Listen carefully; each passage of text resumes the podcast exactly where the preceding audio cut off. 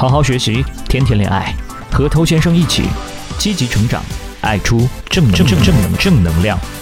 嗨，我是头先生，今天我们又要继续来讲一讲关于聊天这件事情，怎么样跟一个刚刚认识的人聊天，或者说都谈不上认识，这个对于很多人来讲是很困难的。比方说，我们通过社交软件认识的人，没有重合的生活圈子。也没有什么相似的兴趣爱好，甚至没有去过相同的地方。我们看不同的书，看不同的电影。诶，简单问了一下基本资料之后呢，就开始越来越尬。比方说早上好，晚上好，之后没话说了。或者他喜欢的东西，诶，我不太懂，我也不知道要说什么。我也不太了解他的工作，我也不感兴趣。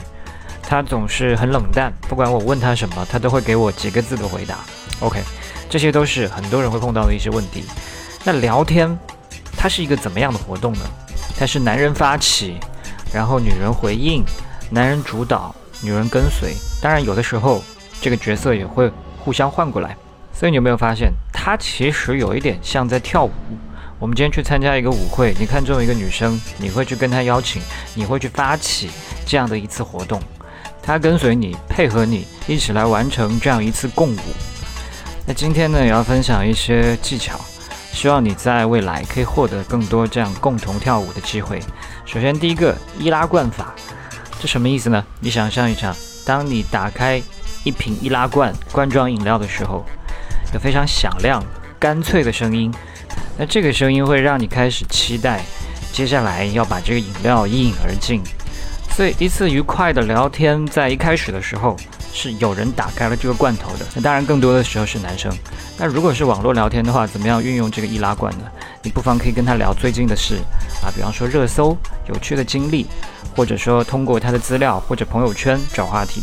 假设说你看到他的朋友圈是一个喜欢游泳的人，那你可以跟他说：“我最近也在练习自由泳，你看起来好像很厉害的样子。”或者分享自己有感触的东西。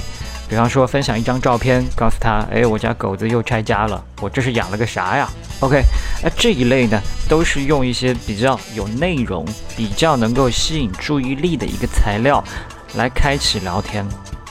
如果你在现场认识了一些新朋友呢，你就更加容易去就地取材嘛。比方说：“哎，你这份东西好吃吗？”再比方说：“哎，你喝的是什么？”哎，比方说：“你过来会很远吗？”哎，你的项链很特别。这些都是一个易拉罐法。再来提问法，那提问这件事情，你应该也知道是不应该问太多问题的。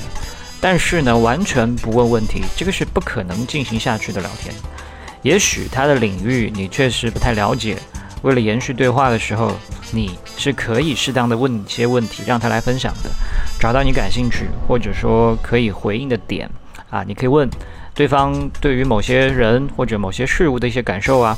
或者说一些人、一些事物的细节啊，或者说一些事情的前因后果啊。比方说聊到一些人和事，你可以问他：哎，所以你为什么这么讨厌他呢？对吧？让他去讲出他更多感受。哎，所以你当初为什么会选择现在的工作呢？就可以让他讲出他的一些心路历程。所以通过提问法，你是可以得到一些更多的信息。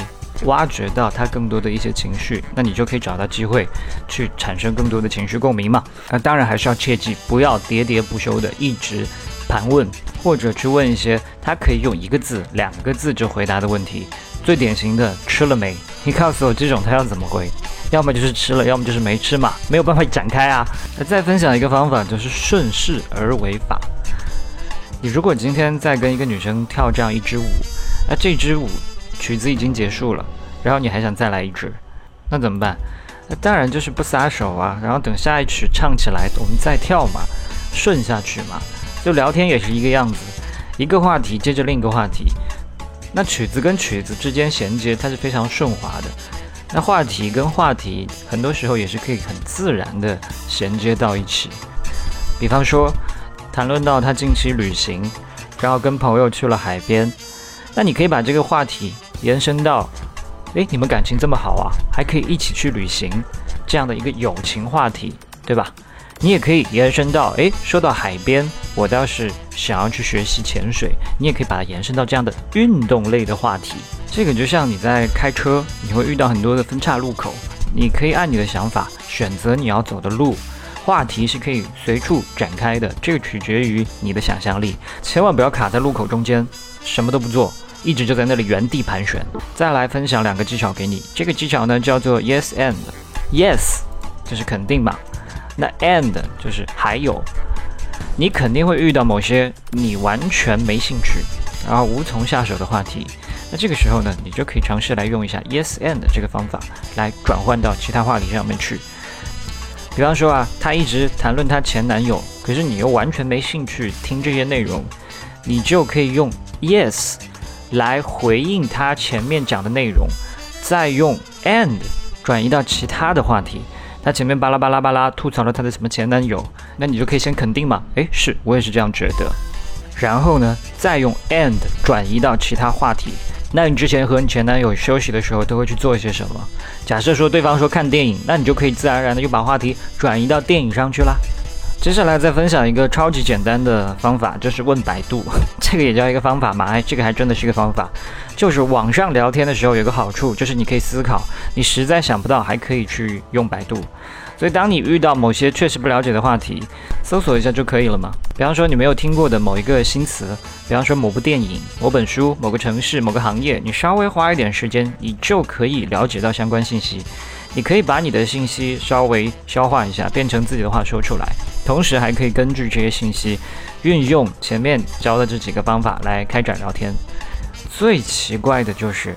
这么简单的事情呢，竟然都会有人不肯做啊！碰到很多自己也不了解的东西，要么呢就跟妹子展示自己的无知，要么呢他就选择混过去。这个某种程度上也反映出拒绝学习的心态啊，对自己不了解的事物严重缺乏一个好奇心。但这种心态呢，确实会导致你的话题库没有办法充实，你甚至让你整个人都停止成长，永远都是在说一些废话。OK，那今天分享的这些小技巧，那技巧永远都是一些表面的东西。如果你自己在聊天的时候心态就是非常的匮乏，总是想着说我要通过一句回复获得对方的满意，获得对方的认同，那么你聊的再多也不会比舔狗好到哪里去。你当然可以通过一些技巧让自己更好的去进行这个活动，同时呢加深。对于聊天这件事情的理解，那慢慢到最后呢，你会忘记技巧的存在，想聊什么就聊什么。好，我们今天就到这儿。如果你喜欢我内容，欢迎点击一下关注，在未来第一时间收获我提供给你的价值。